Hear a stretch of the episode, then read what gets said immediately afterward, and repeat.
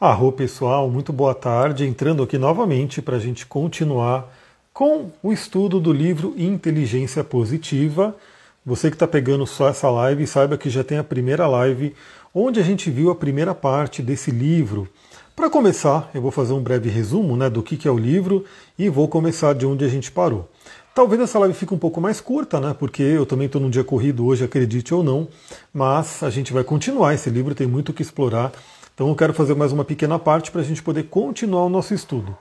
Bom, primeiramente eu recomendo muito você que gosta de ler, leia esse livro Inteligência Positiva, Shirzat Chamini. Se você é terapeuta, principalmente, porque ele vai ajudar muito você a se entender e ajudar as outras pessoas também. Olha só, o nome do livro é Inteligência Positiva, porque só 20% das equipes e dos indivíduos alcançam seu verdadeiro potencial e como você pode alcançar o seu. Bom, esse livro, o resumo dele, né, da primeira parte aqui, eu vou passar rapidamente pelas primeiras partes que a gente já falou na primeira live, né? Então eu vou só fazer um, uma recapitulação aqui. Ele vai falar sobre o que é inteligência positiva, e basicamente inteligência positiva é você utilizar a sua mente a seu favor e não utilizá-la contra. Eu sempre falo sobre isso nos podcasts, nas lives e assim por diante. A gente tem a nossa vozinha aqui na cabeça e essa voz na nossa cabeça pode estar indo a nosso favor ou indo contra. Né? É, geralmente ela vai a nosso favor quando ela ajuda a gente a conquistar nossos objetivos, nossos sonhos, a gente a se sentir bem. Ela vai contra quando ela vem com a sabotagem. E geralmente ela vai contra por conta de crenças limitantes, de traumas, de questões que foram né, enraizadas na gente. Gratidão quem está mandando os coraçõezinhos aí, isso é muito bom. Quem vai chegando, dá um oi aí para eu saber que você está aqui me ouvindo. Então aqui ele vai falar basicamente que a gente tem que treinar nossa mente a ficar no positivo, porque a tendência da nossa mente, o hardware da nossa mente, a configuração padrão, né, que é profundamente enraizada pelo nosso sistema evolutivo, a mente tende a ficar no negativo. Karina, boa tarde, seja bem-vinda. Então, inteligência positiva é o que? É a gente usar nossa inteligência a nosso favor. E aí, para isso, exige um treino. Inclusive, ele vai falar nesse livro sobre esse treino, para que a gente possa fortalecer o que ele chama de nosso músculo QP, né, o músculo da inteligência positiva. Então, ele fala aqui né, sobre essa inteligência positiva que faz com que a nossa mente passe de ser a nossa principal inimiga né, para a nossa principal aliada. Aí eu fiz uns paralelos, eu falei né, na última live que Buda já falava sobre isso, sobre o nosso maior inimigo é a nossa mente. Nosso maior aliado é a nossa mente. Falei sobre o mapa astral e a casa 12, que guarda questões inconscientes muito profundas, inclusive tradicionalmente a casa 12 é tida como a casa dos inimigos ocultos. E qual é aquele inimigo mais oculto? Aquele que fica no nosso inconsciente, está profundamente dentro da nossa mente. Você procura fora, fora, fora, tenta fugir desse inimigo, não consegue fugir. Por quê? Porque ele está dentro. Né? Agora, não é porque ele está oculto que a gente não pode olhar para ele, a gente pode clarear ele, a gente pode olhar. Aliás, hoje, se você está vendo essa live ao vivo ou está pegando ela no dia que ela foi feita, hoje a gente está tendo um aspecto muito interessante de Sol em trígono com Quiron, que ajuda a iluminar nossas feridas. E os sabotadores, eles são criados a partir das nossas feridas a gente vai ver que eles são formas de tentar fazer com que a gente se dê bem, nos proteja e assim por diante, mas que ao longo do tempo eles acabam prejudicando, eles acabam atrapalhando. Aí ele fala aqui né, das pesquisas, que as pesquisas né, mostram muito esse poder da inteligência positiva, como funciona. E eu acho muito legal porque, como eu falei, tudo isso que é dito nesse livro são coisas muito antigas, né? As tradições né, muito antigas já falavam sobre isso, como eu falei, Buda já falava sobre isso muito, muito tempo atrás. Boa tarde, Josi, seja bem-vinda. Então, hoje a, pesquisa, a ciência pesquisa e começa a comprovar tudo isso que já era falado, desse poder da nossa mente. Aliás, eu comentei também na live da manhã, eu fiz a live do Resumão Astrológico da Manhã, que me veio uma intuição muito forte de mergulhar no livro do, do, do livro do Bruce Lipton, né? o Biologia da Crença, e que inclusive eu vou compartilhar algumas coisas desse livro no grupo do WhatsApp sobre óleos essenciais. Já tem gente mandando mensagem para mim para entrar no grupo, então você vê, eu não estou parando, né? Esse domingo tá essa correria, daqui a pouco eu vou sair, aí vou voltar, vou sair de novo, então eu estou pegando os tempos que eu tenho aqui disponíveis para ir fazendo tudo isso. Mas eu vou adicionar todo mundo que está pedindo nesse grupo e vou terminar esse livro com certeza provavelmente até o meio dessa semana eu termino esse livro e eu quero mandar ver de conteúdo. Talvez até ele seja um próximo livro para lives aqui, mas antes eu quero terminar esse, né? Então, isso já é muito falado, a ciência pesquisa muito o poder da nossa mente, inclusive para criar doenças, para curar doenças e, consequentemente, né, melhorar a nossa vida ou piorar a nossa vida. Bom, ele mostra aqui né, que quem tem um QP mais alto tem até um sistema imunológico mais forte, ou seja, sistema imunológico que nos protege das doenças, se você tem um QP alto. E o que é um QP alto? Né? Tem inclusive um teste na internet baseado nesse livro que dá a sua pontuação do QP. E o QP alto, ele tem que ser acima de 75%. Se você fez o teste e pontuou acima de 75%, você tem uma inteligência positiva alta, um QP alto. Se você pontuou ali menos de 75%, você está com QP baixo, deveria dar uma atenção para isso. É, aí ele continua aqui, a gente falou sobre isso, né? Ele inclusive cita o Martin Seligman, que é outro né, pesquisador muito famoso nessa área, escreveu o livro né, falando sobre a psicologia positiva e assim por diante. Né, ele fala dos, da nossa mente abrigando nossos inimigos. Aí ele começa a falar das estratégias para aumentar o QP, né, e a gente parou aqui. E é daqui que eu vou iniciar o nosso estudo de hoje. Né? Então, basicamente, a gente tem na nossa mente o, o sábio, né, que ele vai comentar do sábio aqui.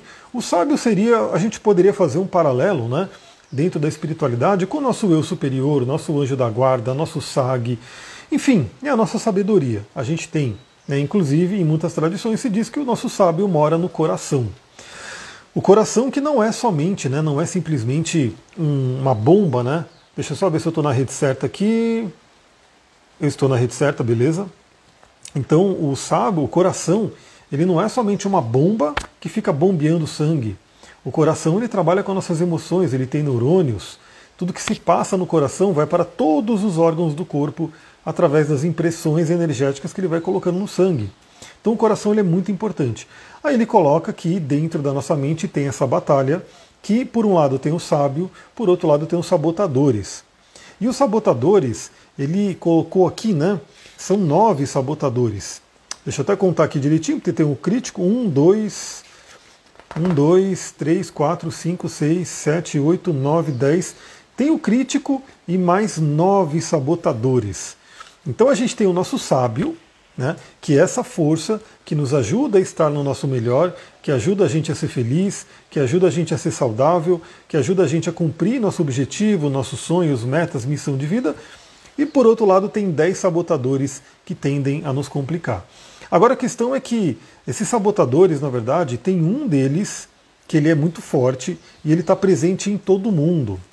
Todo mundo tem esse primeiro sabotador que a gente vai falar. E aí cada pessoa pode ter né, um outro sabotador que está ali junto, que vai ficar junto com esse principal sabotador. A gente vai conhecer cada um deles aqui.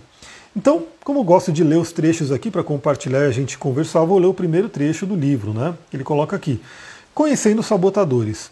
Os sabotadores são os inimigos internos. São um conjunto de padrões mentais automáticos e habituais, cada um com sua própria voz, crença e suposições que trabalham contra o que é melhor para você. Pessoal, olha só, os sabotadores são os inimigos internos, eles estão na nossa mente, eles são formados aí na nossa infância. Se a gente quiser abranger ali a parte de vidas passadas, podem ser formados em vidas passadas também, podem ser demonstrados, por exemplo, numa cabeça e cauda do dragão. Então, quando a gente faz o mapa astral, você tem ali uma cauda do dragão. A cauda do dragão fala sobre vidas passadas, fala sobre padrões inconscientes que a gente traz em vidas passadas.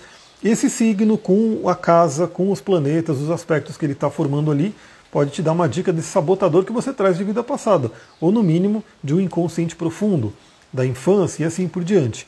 E aí ele coloca aqui, né? São padrões mentais automáticos e habituais, ou seja, é algo muito forte. Porque também tem um outro livro, um livro que eu comecei já a ler, né? não terminei ele ainda, mas eu estou sentindo que logo eu vou colocar ele na frente da fila né? e vou detonar ele, que é o livro chamado Rápido e Devagar, se não me engano é Daniel Kahneman, é muito famoso esse livro, tem muita gente falando sobre esse livro. E ele também vai falar sobre toda pesquisa científica, né, laboratórios e estudos e assim por diante. E ele fala desse rápido devagar, do sistema que é um sistema mais rápido e um que é mais devagar. Basicamente, o rápido é esse sistema inconsciente que vem do nosso cérebro límbico, né? E o devagar é aquele que pensa, né? aquele que tem que raciocinar. Então é uma coisa básica de se perceber, né? Se você, por exemplo, está né, tá dirigindo, eu falei do, de manhã, né, de um acontecimento que teve que o carro quase bateu na traseira do meu carro na estrada. Quando você está dirigindo, esse sistema rápido, né, ele é muito eficiente para proteger a nossa vida.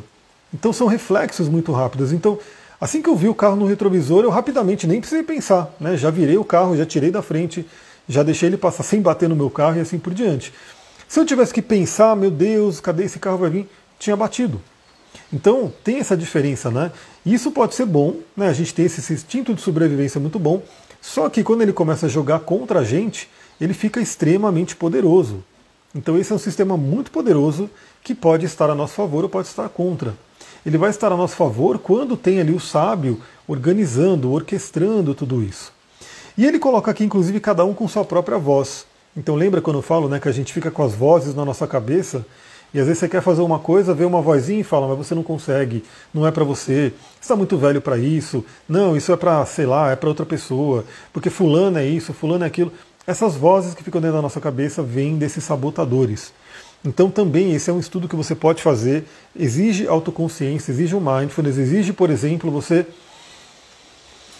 parar cinco minutinhos para fazer uma meditação, perceba quais são. Pensa, pessoal, a, a ideia da meditação, claro que a gente tem, né? como uma meta, assim, a gente sair dos pensamentos, chegar no grande silêncio, no grande vazio. Isso é uma grande meta da meditação, a gente sabe disso, mas que para isso exige toda uma jornada, né? Não é da noite para o dia que você vai sentar e vai uf, entrar no samadhi. Isso é um treino, né? Inclusive no yoga fala que demora-se anos para você chegar nesse ponto, né, de né, atingir o samadhi através da meditação. Mas a cada vez que você senta para meditar, que você fica ali cinco minutinhos, o que, que vai acontecer? você vai começar a perceber os pensamentos. Então, os pensamentos são as vozes que vêm na nossa cabeça. E aí você pode, olha lá, muitas das vezes somos, nós somos nossos maiores inimigos. Eu diria que a maioria das vezes, talvez todas as vezes, porque o que está fora vai ter a força que a gente dá para aquilo que está fora.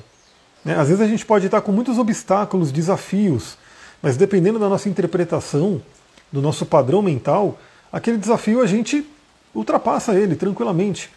Agora, se vem para a gente e cria-se dentro da gente um bloqueio, aí sim a gente trava. É a maior batalha né, que a gente tem que ter, essa luta interior para poder ultrapassar nossos próprios limites. Então, quando você senta para meditar, que seja cinco minutos, que eu sempre falo aqui, cinco minutinhos, pega o seu cristal, estou aqui com a pirita ainda, pega o seu cristal, fica ali, faz algumas visualizações né, para poder né, ativar o próprio sistema energético do seu corpo é, e começa a perceber que vão vir pensamentos. Aí tem aquela coisa, né? A sua tendência vai ser o quê? Não, eu tenho que ficar no silêncio, eu tenho que parar de pensar, então eu vou lutar contra o pensamento. Quanto mais você luta com o pensamento, mais força se dá para ele, mais caos gera na mente. Então a meditação, a partir desse ponto, você pode fazer o seguinte, e compartilhe com outras pessoas que possam querer ouvir sobre isso. Você senta para meditar, cinco minutinhos, começa a perceber quais vozes que estão vindo.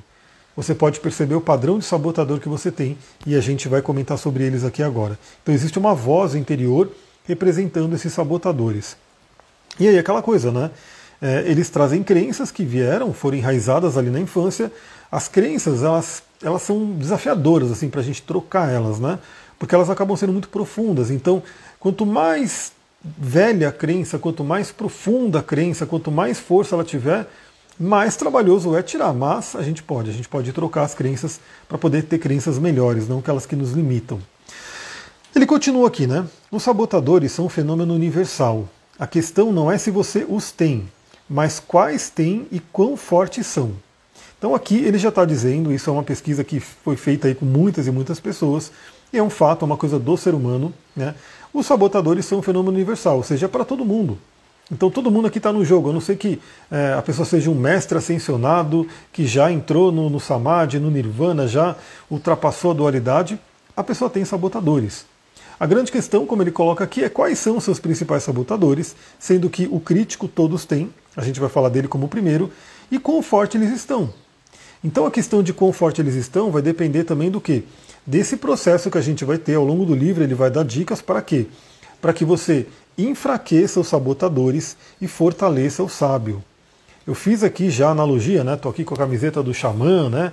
dos indígenas e assim por diante, daquela velha né, história que diz né, que o netinho vai perguntar para o avô, vai falar para o avô como é que funciona a mente, E o avô fala, né, na nossa mente, dentro da gente tem dois lobos. Um lobo mau, aí ele fala da ganância, da raiva, né, da, do ódio, e o lobo bom, que fala do amor, fala da, da compaixão e assim por diante.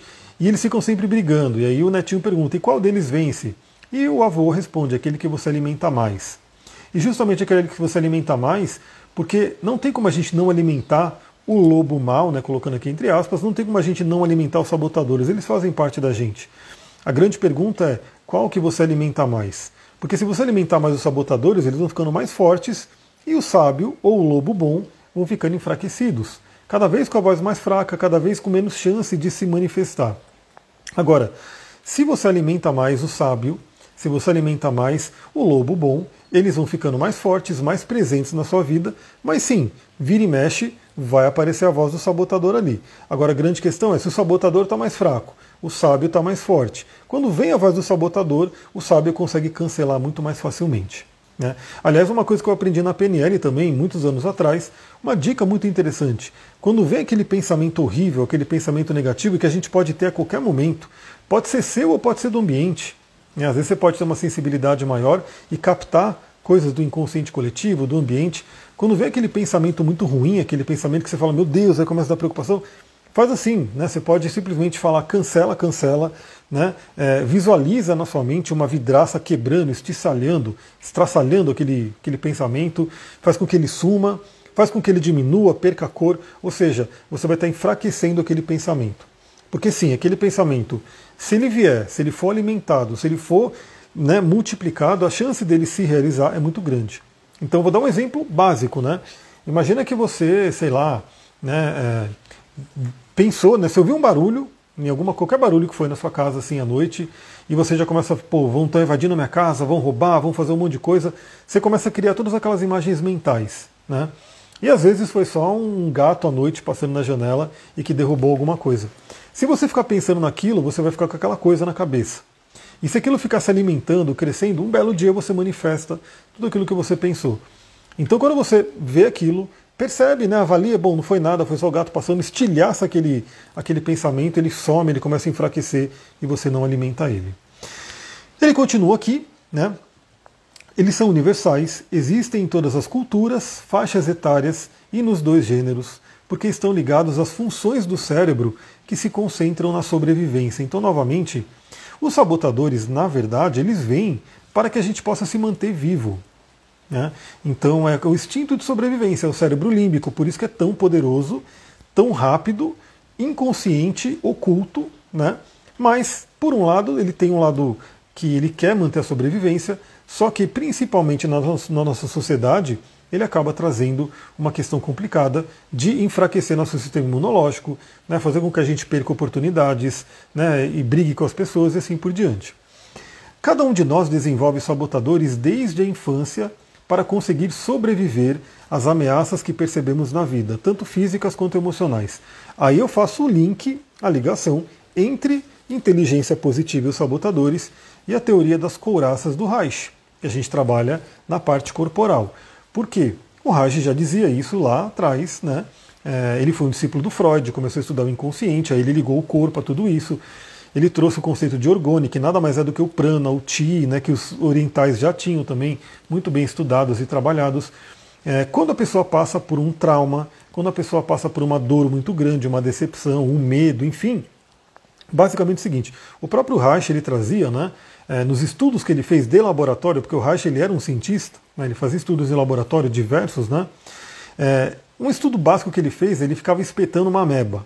Né? A ameba que é um ser ali, acho que unicelular, mais simples que tem, mas que é uma vida. Então assim, ele espetava a ameba, ele via que a ameba contraía. E aí quando ele tirava né, o espeto, a ameba expandia. E assim vai. Né? E o que, que ele percebia? Né? Cada vez que ele espetava a ameba, a ameba contraía e demorava mais para voltar. Né? E aí foi até o momento que de repente ela ficou tão contraída e não voltou, e aí morreu, e assim por diante. Era mais ou menos isso. Eu não sei se é exatamente nessa forma o teste, mas é basicamente isso. E o que, que se percebe? Né? É só você pensar na sua própria vida. Quando você fica com medo, quando alguma coisa te apavora, o que, que você faz? Você se contrai. Né? A gente tem até o clássico, né, um, um elemento né, do nosso corpo, né, nosso orifício anal, que quando a pessoa está com medo, o pessoal brinca, né, não passa nem agulha. Por quê? Porque fecha ali. Quando você está com medo, você se contrai. Quando você está no estresse, você se contrai.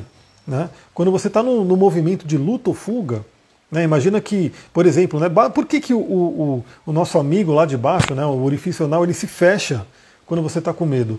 Porque é o instinto de luta ou fuga, que ele é natural, ele é do instinto de sobrevivência.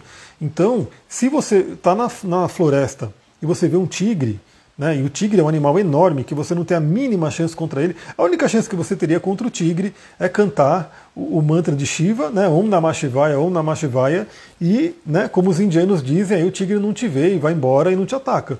Porque se o tigre resolver te atacar, você não tem a mínima chance. É, eu estava até vendo os vídeos né, de tigre que o pessoal estava postando lá no TikTok e mostrando a força, né? O bicho, na verdade, ele parece um Schwarzenegger, né? Ele um alterofilista, ele, ele bebendo água assim, as costas, ele é enorme. O braço do tigre parece um braço de, de, alguém que toma bomba, mas é natural dele, o bicho é forte. Né? Imagina que ele tem, sei lá quantos quilos, 200 quilos, por aí, ou até mais, e ele pula, sobe em árvore, pega bichos enormes, então ele é muito forte. Então, se você está na floresta e você vê um tigre, que você não tem a mínima chance contra ele, se ele quiser te atacar, acabou sua vida.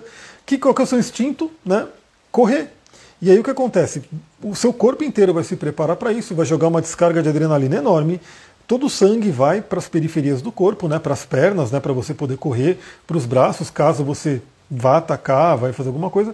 E você não pode pensar em ir no banheiro nesse momento. Você não pode, você vai lá e fecha aquilo, né? Ou pode acontecer o contrário, né? Que o impacto é tão forte que solta tudo, né? Para você poder correr também. Então, tudo isso é um instinto de sobrevivência. E o que acontece? Quando a gente vai passando por traumas na infância, Seja um, um pai brigando muito severamente, batendo, que infelizmente a gente sabe que tinha muito, ainda tem até hoje, pais que batem filhos, né, que, que maltratam mesmo, é, eventos de, de, de, abusos e assim por diante. Né, traumas também emocionais, não só físicos, mas uma humilhação, uma coisa que acontece, uma perda, uma grande perda, a pessoa contrai. Né? No, no caso do Reich, ele diz que fica nos músculos, os onéis de couraça, que vai inclusive armazenar aquela dor. No xamanismo, que depois eu quero fazer aqueles três livros que eu falei que eu tô, deixei eles paradinhos ali, que eu quero fazer ou um vídeo ou um podcast falando sobre os três, mas no xamanismo se fala da perda da alma, né? Porque é como se uma parte sua fosse embora porque não consegue lidar com aquilo. E aí a pessoa fica com parte da alma dela fora, e o xamanismo trabalha o que o resgate da alma para que a pessoa seja inteira. Né? Então ele coloca aqui que a gente tem esses, esses sabotadores nascendo na infância por conta de momentos de dor, momentos de ameaça, momentos de traumas e assim por diante. Então eles nascem com um bom objetivo, né, de nos proteger, de fazer com que a gente sobreviva né, àquele momento de dor, aquele momento né, que a gente poderia representar uma ameaça para a gente. Bom, quando chegamos à idade adulta, esses sabotadores não são mais necessários, mas se tornam habitantes invisíveis da nossa mente. Olha só, né? Em geral, nem sabemos que existe. Então, novamente, fazendo um paralelo né, com esse instinto de luta ou fuga, é, na floresta, né, se a gente tivesse na selva antigamente, o que acontece? A gente está lá, aí a gente vai, tem que ficar sempre atento, obviamente, nosso cérebro ele foi feito para isso. Aí a gente vê esse tigre, e aí tem duas opções: ou a gente consegue fugir, ou vamos morrer, né, porque o tigre pegou e acabou, né, acabou a vida daquele ser. Então a gente vai lá, vamos supor que a gente conseguiu fugir, a gente teve um estresse enorme, né, o coração veio ali para a boca, né, eh, conseguimos fugir. Vai passar um tempinho, o nosso sistema vai se regular novamente. Aquele estresse vai embora e a gente volta a viver, né, sempre atentos, obviamente, mas sem aquele acúmulo de estresse. O que acontece hoje em dia? Né? Hoje em dia a gente não tem tigres que estão ali nos ameaçando, a gente não tem de repente uma cobra que a gente viu, ficou com medo e aí depois saiu dela. A gente tem constantemente, como se fosse doses menores, mas constantes e 24 horas de medos e traumas e assim por diante. Eu falo que hoje o tigre da floresta é o boleto que vai chegar no final do mês, o tigre da floresta é o aluguel que você tem que pagar, é a prova que você tem que fazer, né, é o trabalho que você tem que apresentar. Enfim, esses são os tigres. E que a gente tem aquela coisa, né? Não é uma coisa que vem, você fica com aquele medo, mas resolve e vai embora. É aquela coisa que fica ali direto. Direto. Por isso que hoje tem tanto o estresse crônico, que ele que é o problema, né, porque o estresse faz parte da vida, mas o estresse crônico drena a nossa energia, quanto a inflamação crônica, né, que hoje os médicos chamam de inflamação crônica silenciosa. Então, assim, a inflamação também ela é fundamental, porque quando a gente tem algum problema no corpo, a inflamação é parte da cura. Agora, se a gente fica inflamado 24 horas, uma inflamação que não é tão forte, mas que está no corpo inteiro 24 horas, já gera um problema. E aí ele coloca aqui que o que acontece? O ideal, inclusive, né, já dando uma dica para vocês aqui, dica da terapia corporal, né? Que é o estudo do Reich e estudo de outros neo-reichianos e pós-reichianos que vieram. Quando a gente tem um trauma, se a gente resolve, né, se a gente trabalha, limpa esse trauma dentro de um período de horas, se eu não me engano, é 72 horas, se eu não me engano, é por aí. Mas basicamente é o seguinte: se a gente consegue uma resolução, uma ressignificação daquele trauma, ele vai embora, ele não fica presente. Então vou dar um exemplo, né? vou dar um exemplo bem básico. A pessoa bateu o carro, sofreu um acidente de carro, né? E aí ela ficou com um trauma muito grande. Só que ela não teve a oportunidade de resolver aquilo. Né? Ela não conseguiu resolver, ficou. Aquilo vai ficar um trauma, ela vai ficar com medo de dirigir, né? vai ficar com aquele trauma, não vai poder pegar num volante. E ou ela não vai dirigir mais na vida, ou ela vai ter que fazer uma terapia, um tratamento para poder perder esse medo e voltar a dirigir. Em contrapartida, se ela né, é, sofreu um acidente, mas por algum motivo ela conseguiu resolver. Inclusive, acho que isso envolve o corpo. Isso está num livro também que eu comecei a ler, mas não terminei, mas ele vai entrar na minha fila muito em breve, que se eu não me engano é alguma coisa, a voz silenciosa, alguma coisa assim, que também é de terapia corporal, onde ele fez esse estudo, e inclusive ele dá o exemplo do, do acidente de carro, né, que ele foi lá com conhecimento e a pessoa sofreu um acidente, e ele deu um jeito de movimentar o corpo da pessoa para que aquela, aquele medo, aquele trauma não ficasse acumulado, se dissipasse e ela não ficasse com trauma. Né? Então, o ideal seria que a gente passa por várias coisas na infância, passa por várias coisas na nossa vida, ao longo da nossa vida, mas a gente conseguisse liberar. Quando você não consegue liberar, fica o trauma, fica o sabotador. Só que a função dele era te proteger naquele momento. Depois, ele começa a prejudicar. Né? E o pior é como ele coloca aqui, a gente nem sabe que ele existe. Né? O sabotador ele está ali, a gente nem sabe que ele existe. Mas agora você vai saber, porque eu vou falar sobre cada um deles. Então eu vou listar aqui os sabotadores. Lembra, é o principal, o crítico mais nove que a gente tem aí. Cada pessoa vai ter um, um sabotador específico ali que ela mais se liga. E você pode, conforme eu vou lendo aqui, você vai meio que olhando, bom, esse aqui faz parte de mim, esse aqui está muito forte em mim. Você vai vendo qual que você, qual que te chama mais. Bom, vamos começar a falar sobre o crítico, né? Ele coloca aqui. O crítico é o principal sabotador o que afeta todo mundo. Então todos nós temos o crítico dentro da gente. Eu diria que o, o, o sábio e o crítico são as duas polaridades que estão dentro da gente. Né? Então, o sábio seria o lobo bom, o crítico seria aquele lobo mau. Né? E o crítico pode ter algum outro aliado com ele dentro dos nove sabotadores mais específicos. Então, eles estão sempre né, em conflito. E a nossa meta para aumentar a inteligência QP, o nosso músculo QP, é dar mais atenção para o sábio, fortalecer o sábio e enfraquecer o crítico. Principal coisa. Ele coloca aqui, né? Ele leva você a constantemente encontrar defeitos em si mesmo, nos outros e nas suas condições e circunstâncias. Gera a maior parte da sua ansiedade, estresse, raiva, decepção, vergonha e culpa. O crítico ele é basicamente o julgador. E a gente vê que lá atrás já se falava, né? Não julgueis para não ser julgado. O julgamento ele faz parte da humanidade, o crítico faz parte da humanidade. E o crítico traz tudo isso de ruim aqui: ansiedade, estresse, raiva, decepção, vergonha, culpa. Quantas pessoas sofrem muito com essas emoções? Por quê? Porque o crítico está sempre trabalhando. O crítico está sempre julgando alguma coisa. Então, você se olha no espelho, você começa a se julgar pela aparência, por quem você é. Você faz um trabalho, você começa a se julgar.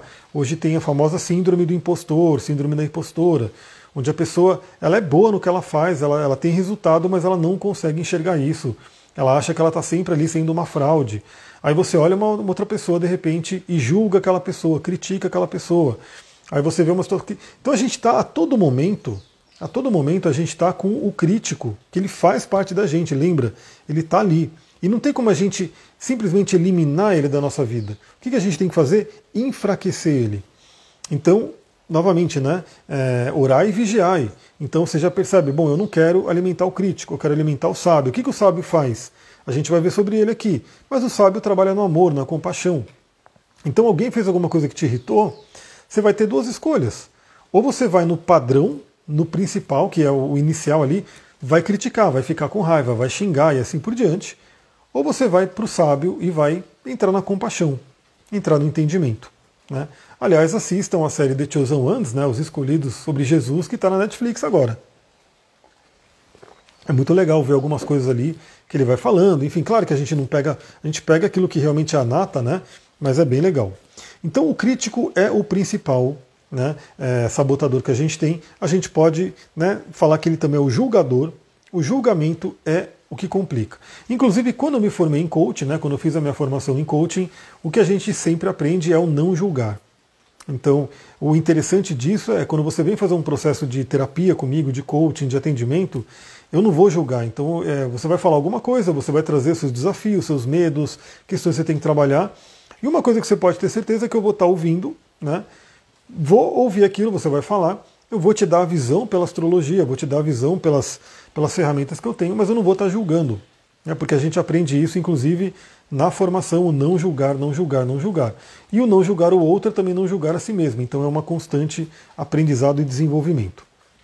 Bom, e o crítico é o principal, aí vem os outros sabotadores que também entram no jogo ali para formar o time né, de, de, de inimigos que a gente tem dentro da gente. O outro que ele coloca aqui é o insistente. O insistente é a necessidade de perfeição, ordem e organização levada longe demais. Ele deixa você e os outros ao seu redor ansiosos e nervosos. Drena sua energia ou a dos outros com medidas extras de perfeição que não são necessárias também faz você viver em constante frustração consigo mesmo e com os outros por as coisas não estarem perfeitas o bastante. Esse aqui também é muito presente né, em muita gente, tem muito forte a coisa do perfeccionismo. Né, então, sempre quer ter tudo. E assim, a gente fala, né? A, a, coisa da perfeição, né? A excelência é algo legal, você buscar fazer uma coisa excelente, mas a perfeição não existe. Então, quantas e quantas pessoas, né? Eu atendo também que querem virar terapeutas querem ser astrólogos, astrólogas, né, querem, enfim, entrar nesse mundo. E o que, que a pessoa fala? Eu tenho que fazer mais um curso, eu tenho que fazer mais uma formação, eu tenho que fazer mais isso. E a pessoa nunca vai ter fim. Né? Nunca vai ter fim. Eu vejo muito isso com Kiron em Gêmeos, por exemplo. Né? Sempre tem que estar buscando algo a mais para que esteja, entre aspas, aqui perfeito. Só que nunca vai chegar. Porque quando você fizer o próximo curso, você vai fazer o próximo curso e vai falar, não, mas eu tenho que fazer mais um, porque tem aquele ali também. Então eu falo para a pessoa, ó, astrologia você nunca vai terminar de estudar, nunca vai parar. Então se você for esperar você conhecer tudo para poder começar a trabalhar, você nunca vai trabalhar, porque você nunca vai conhecer tudo. Né? Ainda hoje estão sendo colocados é, asteroides e, e novos pontos para a gente estudar. Então o insistente ele é aquele que nos prende à questão da perfeição. E aí isso drena muita energia, porque afeta a gente e afeta todo mundo ao redor. Né? Porque se você se julga, você julga o outro. Se você exige perfeição de si mesma, de si mesmo, você tende a exigir perfeição do outro também. E a gente sabe que não é atingível. Faça o melhor com o que você tem no momento que é agora. Né? Busque excelência, sim, sem dúvida. Né? Mas a perfeição, enfim, não vai, não vai ser atingida, porque não é desse plano.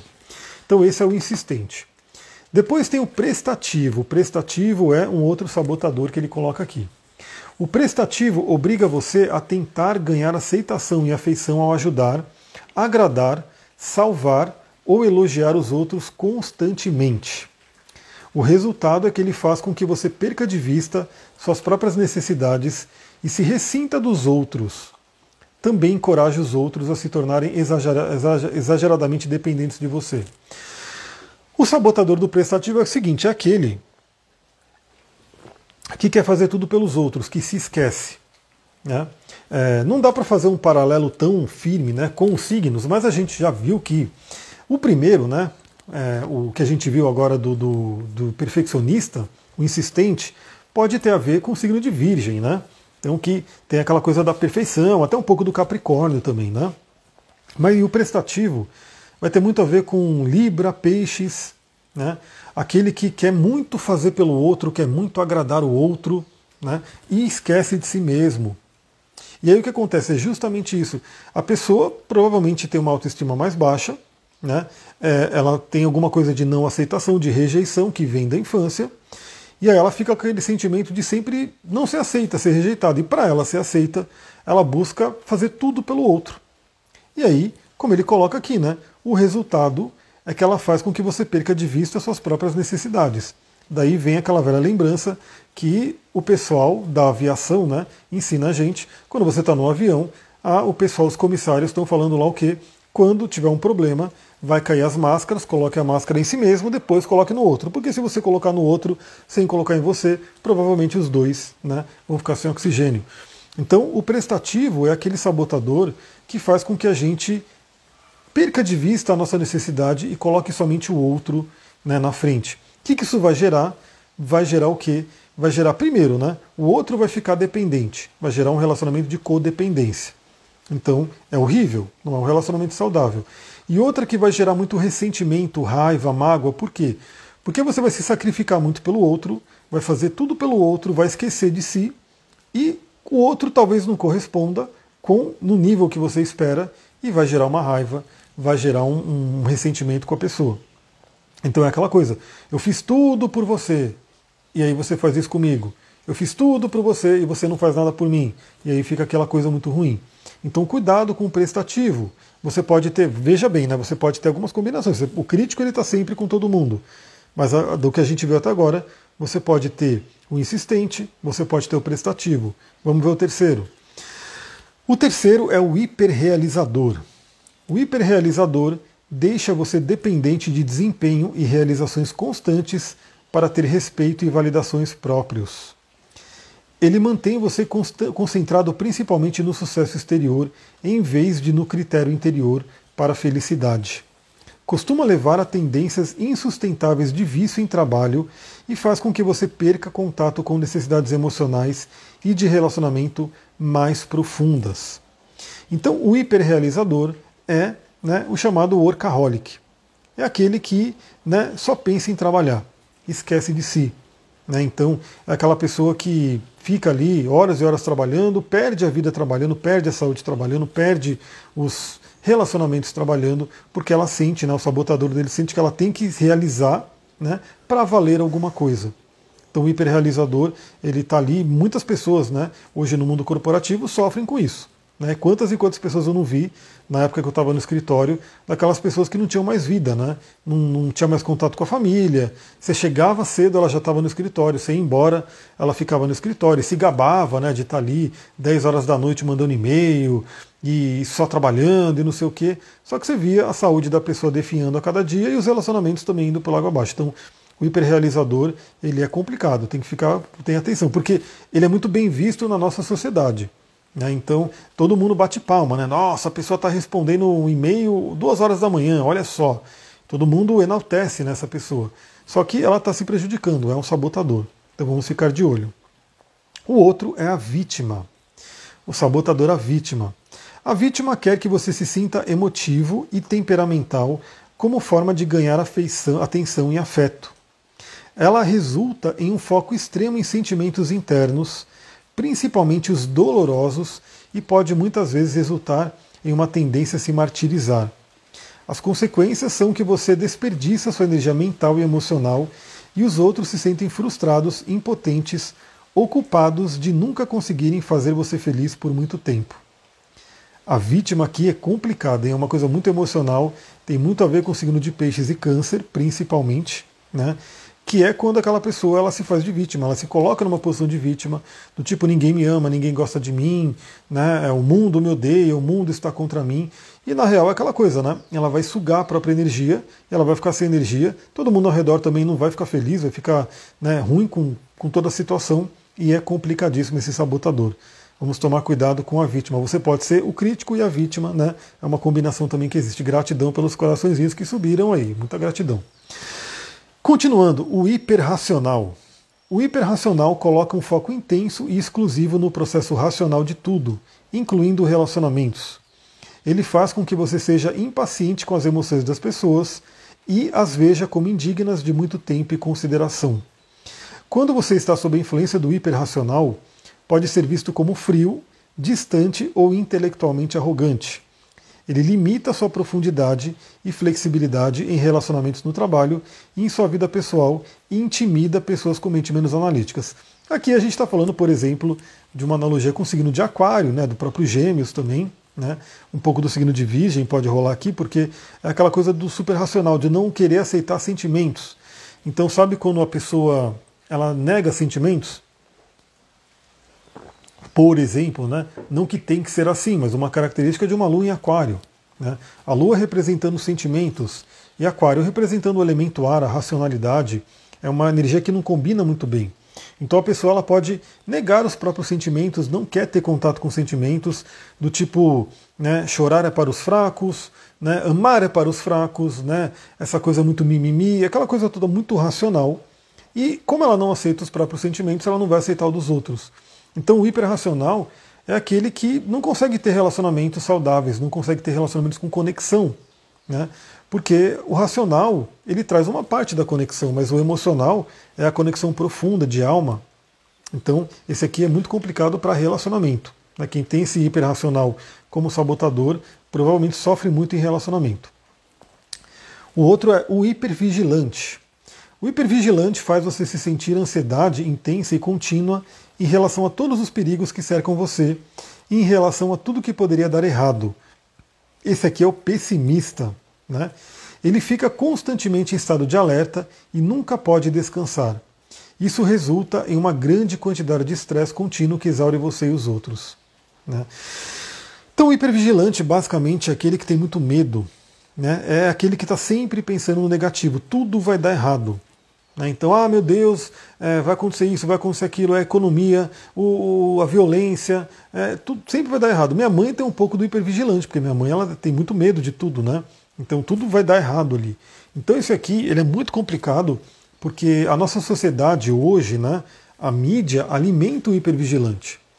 Pode perceber, né? O que, que a como que a mídia ganha o dinheiro dela, né? Com notícias ruins. Né? É, é, é, crime aqui, é, assalto, roubo, né, tragédia, tudo isso fica bombando ali na televisão, principalmente, né? na internet também. É que internet a gente tem um pouquinho mais de escolha do que a gente vai ver, mas é, se percebe né, que tem muito hipervigilante na humanidade porque os jornais eles estão ali, sempre focando nisso. Então, inclusive isso faz muito mal, né? Como ele coloca aqui, o hipervigilante ele também drena energia, ele também deixa numa ansiedade extrema. E a ansiedade, ansiedade e depressão, né? Duas coisas que estão ali no topo de problemas da humanidade hoje em dia. Né? Pessoas com muita ansiedade, pessoas com depressão, e que a, hoje a solução que se dá é o quê? É pílula, remédio, né? Vamos tomar um remedinho para poder amenizar tudo isso. Mas tem que ir na causa. Né? O que está deixando a pessoa ansiosa? Tem que entender né? Então isso aqui é uma coisa muito importante. O hipervigilante ele pode ser aquele que não consegue. É como se o hipervigilante ele tivesse é, naquele momento onde ele está vendo o tigre ali 24 horas. Então ele está sempre ali tendo aquele medo do ataque, do perigo, da coisa que vai acontecer. Então ele é bem complicado também.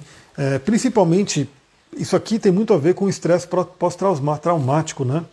É, tem muito estudo que é feito com pessoal de guerra, né, veterano de guerra, soldados, enfim, que passam né, pelos horrores da guerra e quando eles voltam, eles ficam assim, a pessoa não tem paz um minuto. Porque ela está dormindo, ela vai ter pesadelo com crime, com guerra, com bomba, com metralhadora e assim por diante. Ela está num restaurante almoçando, ela está ali porque ela está vendo ali que tem alguém que vai entrar com um canhão, que vai né, entrar com uma arma. Então ela fica com aquela coisa hipervigilante. Isso aqui é tem muito a ver com, os traumas né, do, do pós-guerra que acontece.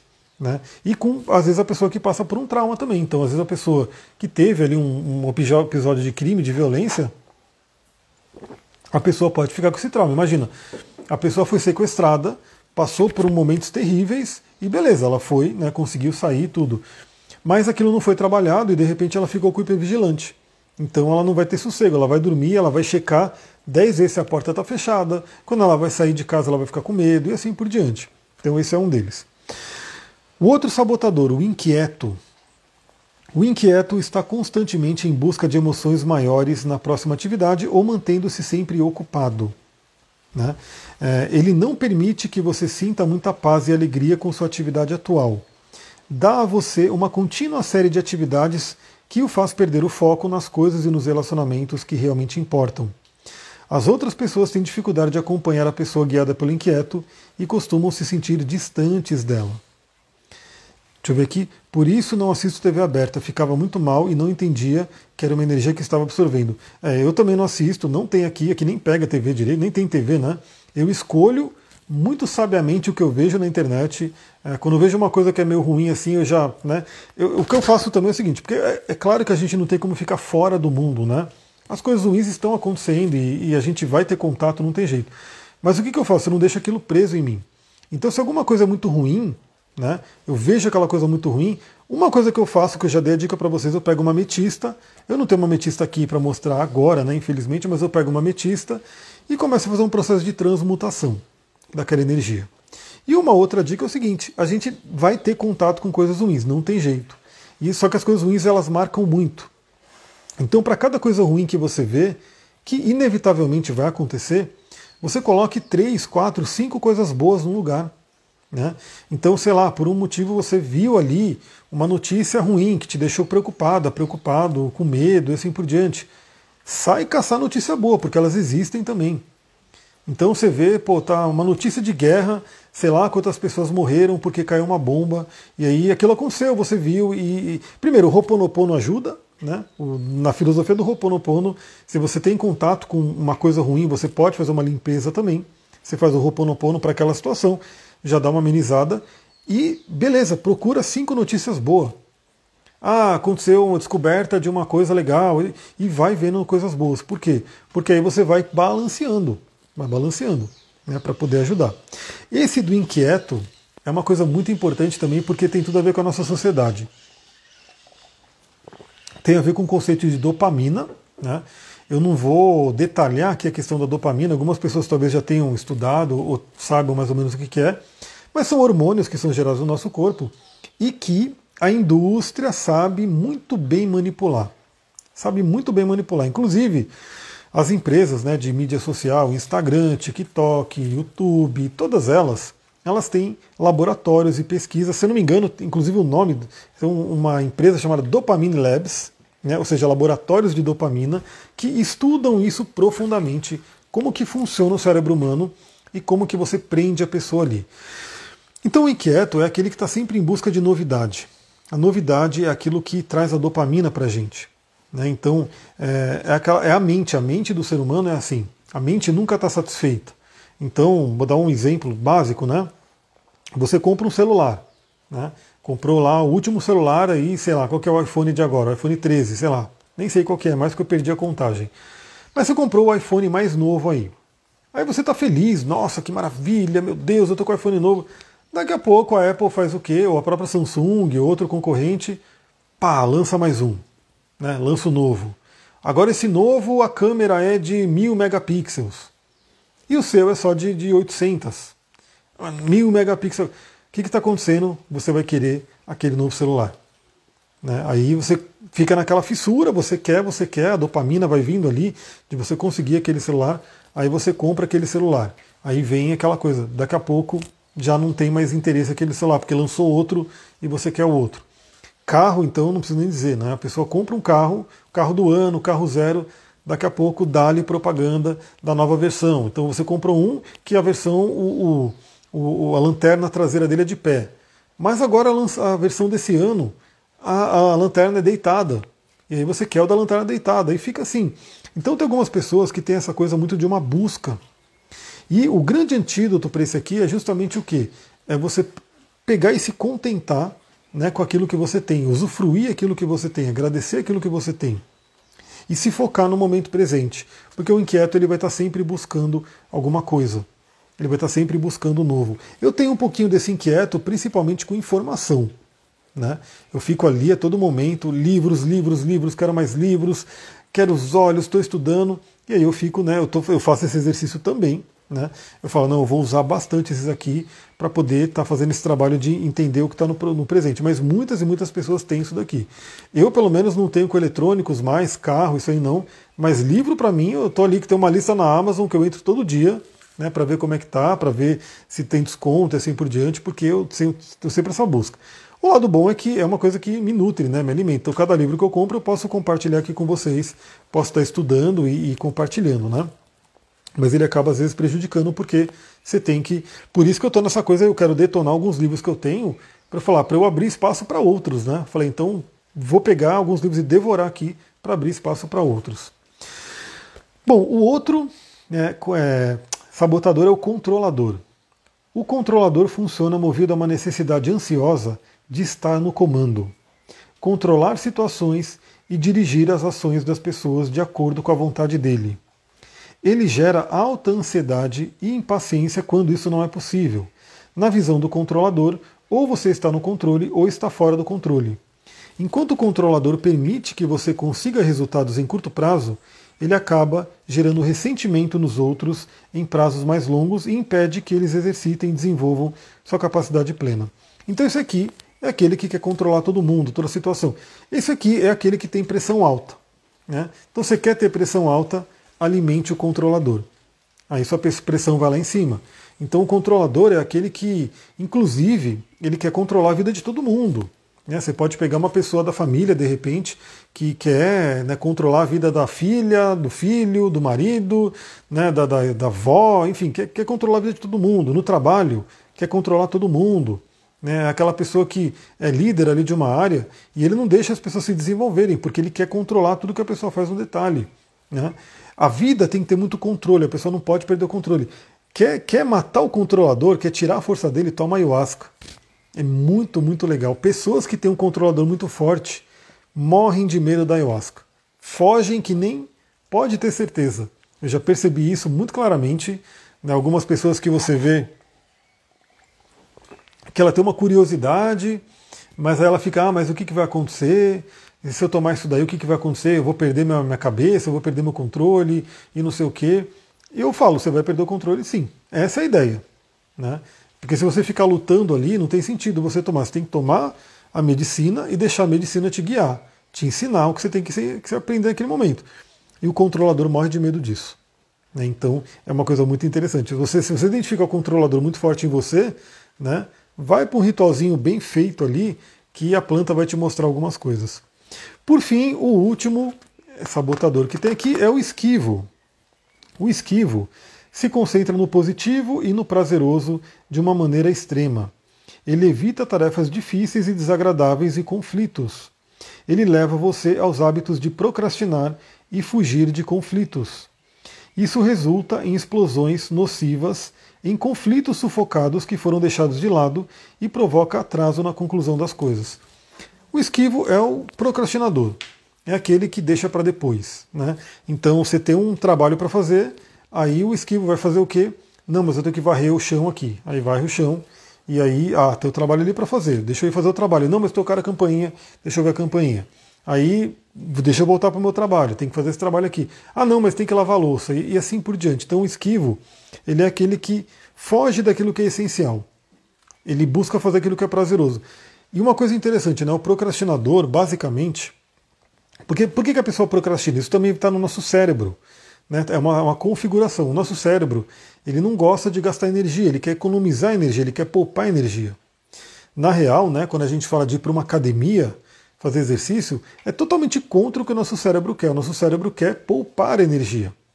Só que qual que é a questão, né? Hoje a gente, né, com alimentação muito abundante no geral, né, as pessoas assim que quem está me assistindo provavelmente tem uma alimentação abundante. O nosso problema é o excesso de energia, tem que ser gasto na academia, senão você vai engordar. Né? Mas no geral, o nosso cérebro, em termos de sobrevivência, ele quer poupar energia, economizar energia, porque é só você parar para pensar. Hoje está tudo muito fácil. Tem ali fazendas que plantam, tem, enfim, você simplesmente vai no mercado, compra ali as comidas, enche sua geladeira e acabou. Né? Hoje, mais fácil ainda, né? as pessoas têm iFood, pedem lá pelo iFood e comem. Então, hoje tem muita abundância de energia. E a gente tem que né, é, ir para a academia para gastar, porque senão né, a pessoa cresce, engorda e assim por diante. Mas, em termos de uma selva, de uma floresta, a gente vê numa floresta, não é tão assim. Né? Tanto que povos indígenas, né, eles pediam para o grande espírito para poder caçar. E se o grande espírito permitisse, né, se o espírito do animal permitisse, eles conseguiam voltar com a caça. Se não, eles iam caçar e não conseguiam caçar. Então ele vai, se esforça, tenta caçar, não conseguiu, volta sem nada. Vai ser obrigado a fazer um jejum, a comer menos e assim por diante. Então é um padrão do nosso cérebro não querer gastar energia. E tudo aquilo que a gente percebe que vai gastar uma energia, uma coisa importante, né, a gente tende a procrastinar, principalmente que tem o esquivo forte. Agora a grande questão é o seguinte, né, lembra, todos nós temos o sábio, o sábio, o sábio né, como uma força construtiva, todos nós temos o crítico como um sabotador muito forte, e todos nós podemos ter um pouquinho de cada um desses, né? Então você pode, que você que me assistiu aqui agora, pode ter se identificado com um, dois, três dos que eu falei aqui, né? Você pode falar, pô, eu tenho um pouco do inquieto, tenho um pouco do, do esquivo e assim por diante. Então eles podem estar presentes. Né? A grande questão é como se neutraliza eles através do sábio, fortalecendo o sábio. E aí ele passa aqui para a energia do sábio. Eu vou ler aqui o que ele fala sobre o sábio para a gente poder refletir. Se seus sabotadores representam seus inimigos interiores, seu sábio representa a parte mais profunda e inteligente de você. Ele é a parte que pode se elevar acima da confusão e não permitir se deixar levar pelo drama e pela tensão do momento e nem ser vítima das mentiras dos sabotadores. A perspectiva dele de qualquer desafio que você encara é que esse desafio ou já é uma dádiva e uma oportunidade, ou pode ser transformado nisso. Pessoal, vou fazer uma vírgula para a gente comentar isso daqui. É, isso não é coisa de poliana, não é positividade tóxica, isso é o sábio. Né? O que, que ele diz aqui? O sábio ele entende, ele consegue compreender que mesmo numa situação desafiadora, é, tem uma oportunidade, tem uma semente ali. Né? Por exemplo, né, aconteceu uma coisa ruim, beleza, é uma coisa ruim, não vamos dizer que não é. Mas procura entender qual é a oportunidade que pode nascer dali. Né? Então ele coloca aqui. Né? É, ou é uma dádiva, ou aquilo que está acontecendo ruim é uma dádiva, você já percebeu que é, né? ou pode ser transformado nisso. Porque no mínimo vai ser um grande aprendizado, no mínimo vai ser um fortalecimento. Eu vou dar um exemplo de ontem, né? Porque a Sullivan está fazendo um curso em Atibaia, e aí ontem era para eu buscar ela, tudo, e aí eu botei no Waze, né? A pessoa deu um rolo assim de, de localização, enfim. Eu coloquei né, o endereço que a pessoa falou e fui seguindo. E aí o Waze me mandou por umas estradas muito loucas aqui. Tipo, meu carro é carro de passeio, né? Carro de cidade. Apesar de que a alma dele é de Jeep. Né, mas ele não tem 4, 4x4, ele não é alto, enfim. Então eu fui seguindo, era uma noite, na chuva, eu não conhecia o caminho, né, tudo escuro. Eu tinha que desviar de um monte de sapo, nunca passei por tanto sapo na vida. Estava chovendo, tudo escorregadio, e ele me mandou por uma estrada terrível, assim, meu Deus. Eu falei, e não tinha sinal do celular. Falei, se, se o carro atolar, se o carro cair no barranco, se acontecer alguma coisa aqui, é isso. Né? Estou aqui na noite escura, na chuva, sem ter o que fazer. Então, é, eu passei por isso, foi tenso, né? foi um, um período ali que eu falei, meu Deus, né? Até me concentrei 100% ali, não estava nem ouvindo nada, podcast nem nada, mas passei por aquilo. Né? E, e aí consegui ultrapassar. Né? E o que aquilo me trouxe? Foi desafiador? Foi. Foi ruim? Foi. Eu preferia muito ter ido por outro caminho, que seria mais fácil. Mas no mínimo me trouxe o quê? Me trouxe muita habilidade, aumentou minhas habilidades de dirigir em estradas ruins à noite. Então, mesmo uma coisa ruim pode ter uma coisa boa que nasce daquilo. O sábio, ele procura entender isso. Ele procura interpretar e ressignificar situações. Bom, continuando, ele tem acesso a cinco grandes poderes da sua mente e os mobiliza para encarar qualquer desafio. Esses poderes residem em áreas da sua mente diferentes das que alimentam seus sabotadores. Então, novamente, né, os sabotadores eles estão ligados ao nosso sistema límbico, né, à sobrevivência. O sábio está ligado ao córtex pré-frontal. São áreas diferentes no cérebro, mapeadas inclusive pela ciência. Ele coloca aqui: os cinco grandes poderes do seu sábio são explorar com grande curiosidade e mente aberta. Então, ter a mente aberta, ter curiosidade é coisa do sábio. Ter empatia consigo mesmo e com outros e levar compaixão e compreensão a qualquer situação. Então lembra aquilo que eu falei. Alguém te irrita, alguém te fecha no trânsito, por exemplo, né?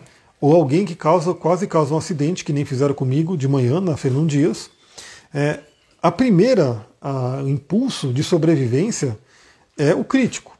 Julgar, xingar, né, é, brigar e assim, querer matar a pessoa, enfim. Né.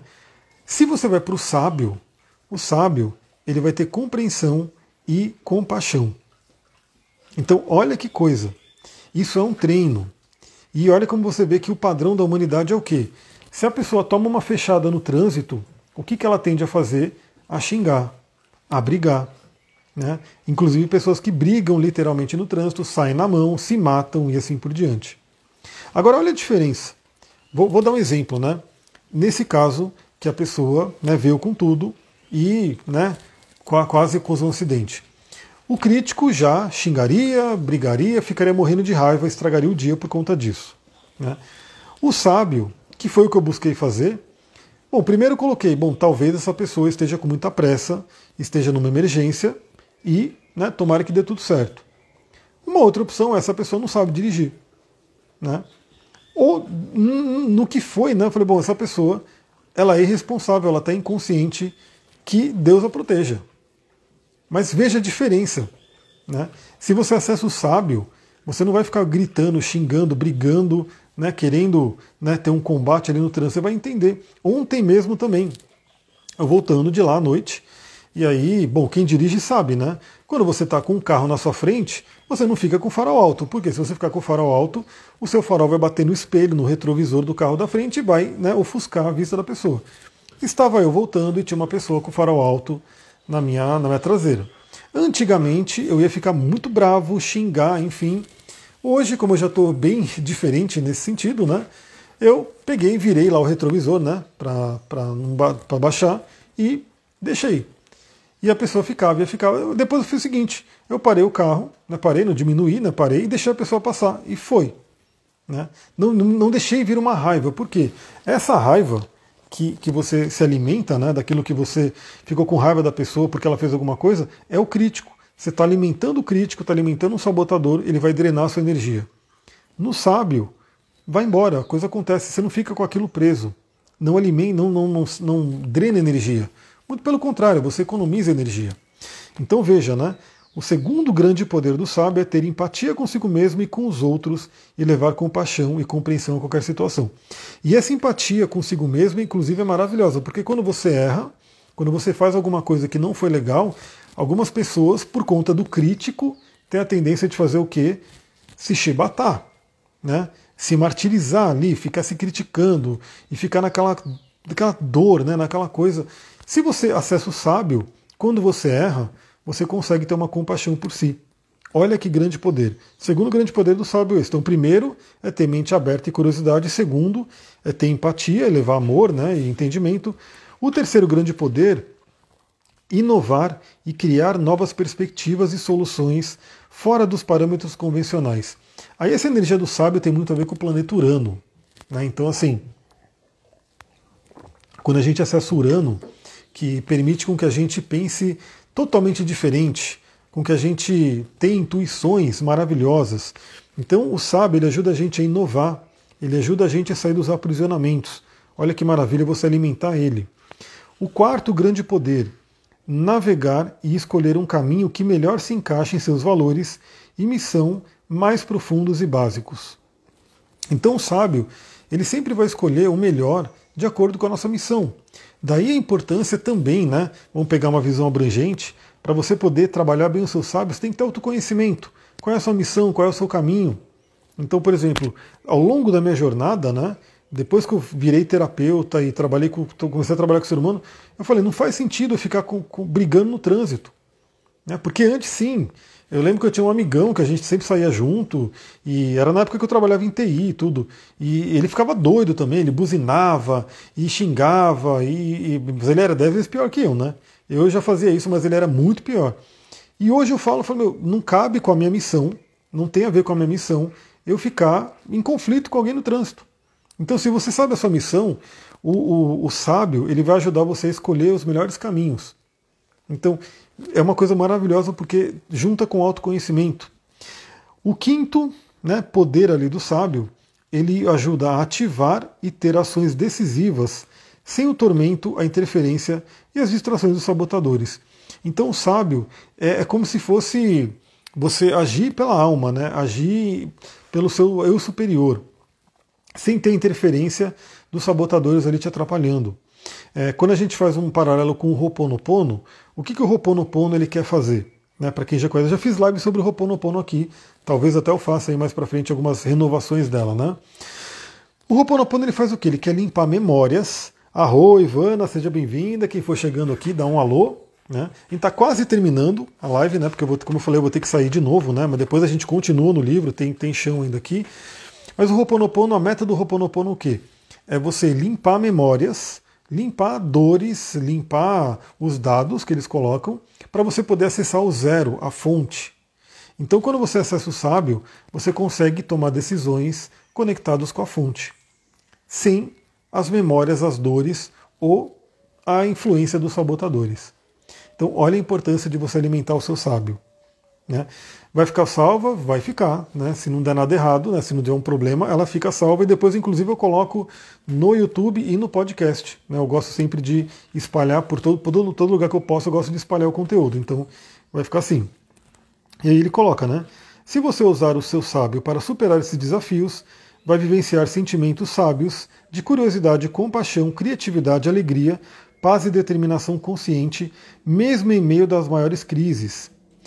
Olha só, pessoal, você ativando o sábio vai viver sentimentos de curiosidade, compaixão, criatividade, alegria, paz, determinação consciente, mesmo no meio dos maiores desafios. Então, é isso. Porque também tem aquela questão né, que a gente fala na espiritualidade. A espiritualidade não vai mandar para a gente um desafio que a gente não consiga ultrapassar que a gente não consiga superar. Seria totalmente inconcebível, porque eu sempre dou, faço parada da academia. Imagina que você está na academia com um personal trainer. E aí não tem sentido o personal trainer de repente vai lá no supino, né, que é aquele que você faz ali do peitoral, você aguenta 30 de cada lado, 30 quilos de cada lado. Vou dar um exemplo. Não tem sentido o personal trainer que está com você falar, não, eu vou colocar 60 de cada lado. Porque o que, que vai acontecer? Você não vai conseguir levantar e vai ficar totalmente frustrado ou pior, você vai se machucar feio. Né? Então ele não vai fazer isso. O que, que ele vai fazer? Você aguenta 30, eu vou mandar 30.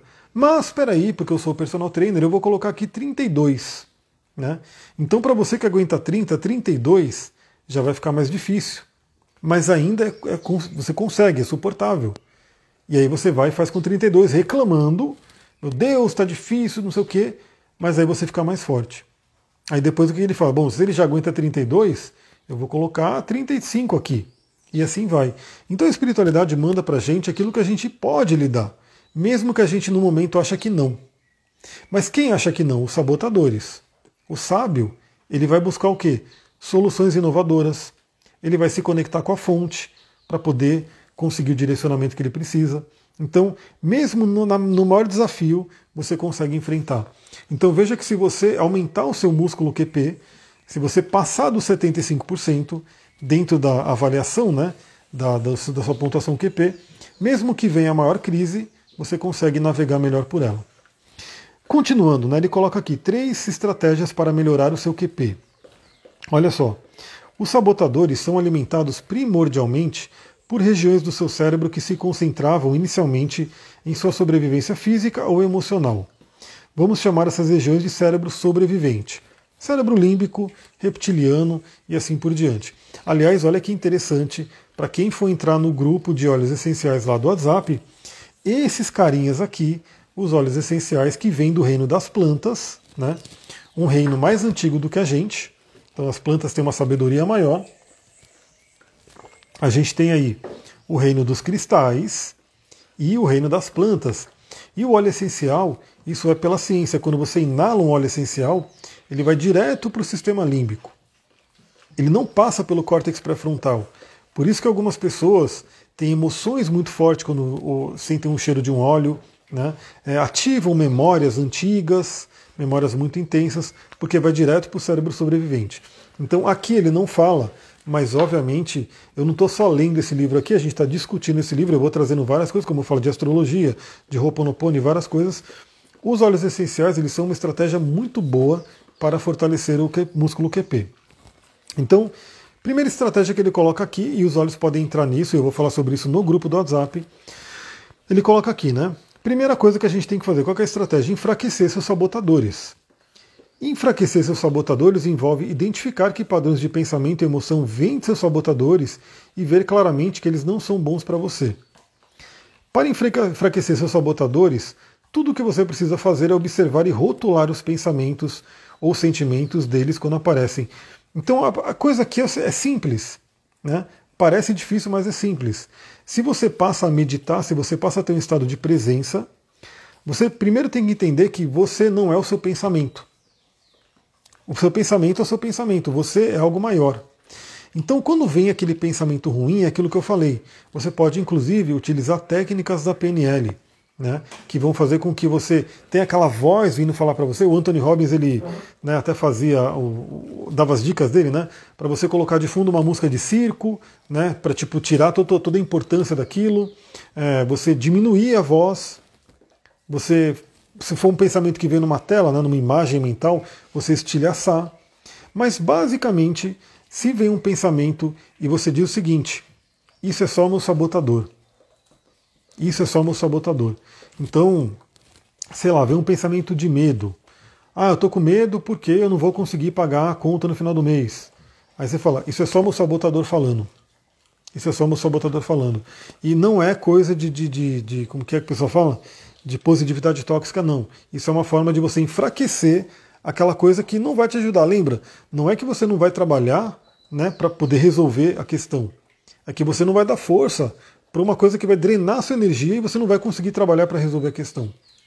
Então perceber que você não é os seus pensamentos, ou seja, você não é o seu sabotador, o seu sabotador ele foi instalado em um determinado momento e ele pode ser enfraquecido é a primeira coisa. Então, rotule, perceba. Né? Vem uma voz crítica, vem alguém criticando, é só o meu crítico. Você pode até dar um nome, né? é só fulano, é só fulana, é só não sei o quê. Mas entenda que você tem que se dissociar daquela energia. Você não é o seu pensamento, você não é o seu crítico, você não é o seu sabotador. A segunda estratégia, nessa né, estratégia 2, é fortalecer o seu sábio.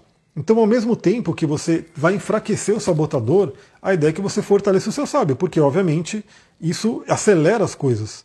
Você enfraquece um, fortalece o outro, a gente tem uma mudança muito mais rápido. Olha só. Fortalecer seu sábio envolve mudar para a perspectiva do sábio e acessar os cinco poderes que ele usa para encarar todos os desafios.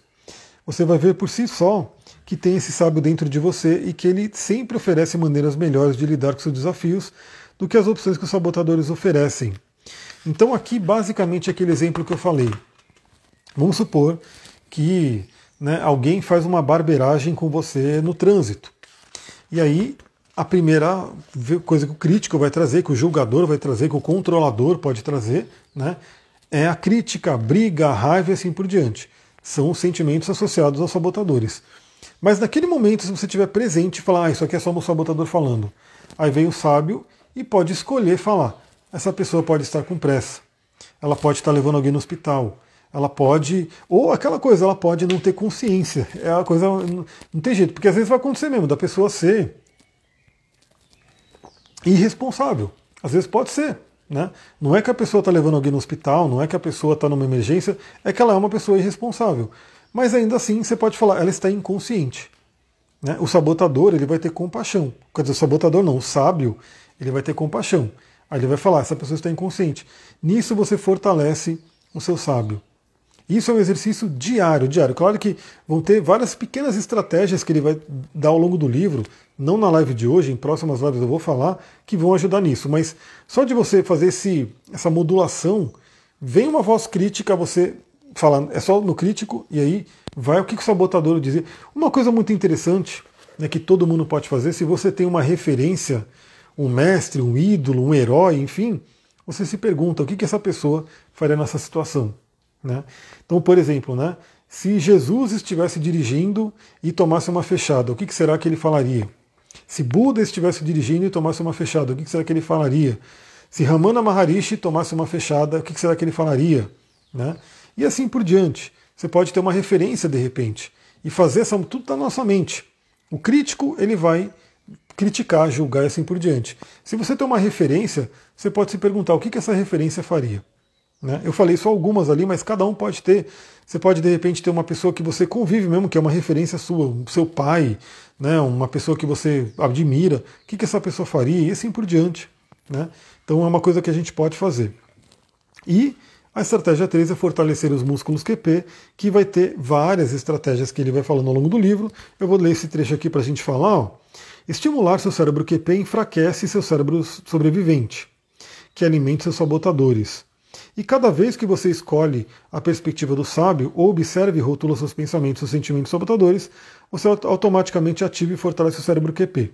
Se a gente já falou que os sabotadores estão no sistema límbico reptiliano, na amígdala cerebral, e o sábio está no córtex pré-frontal, uma prática que já é comprovado cientificamente que aumenta atividade no córtex pré-frontal, inclusive aumentando a massa cinzenta do córtex pré-frontal, é a meditação.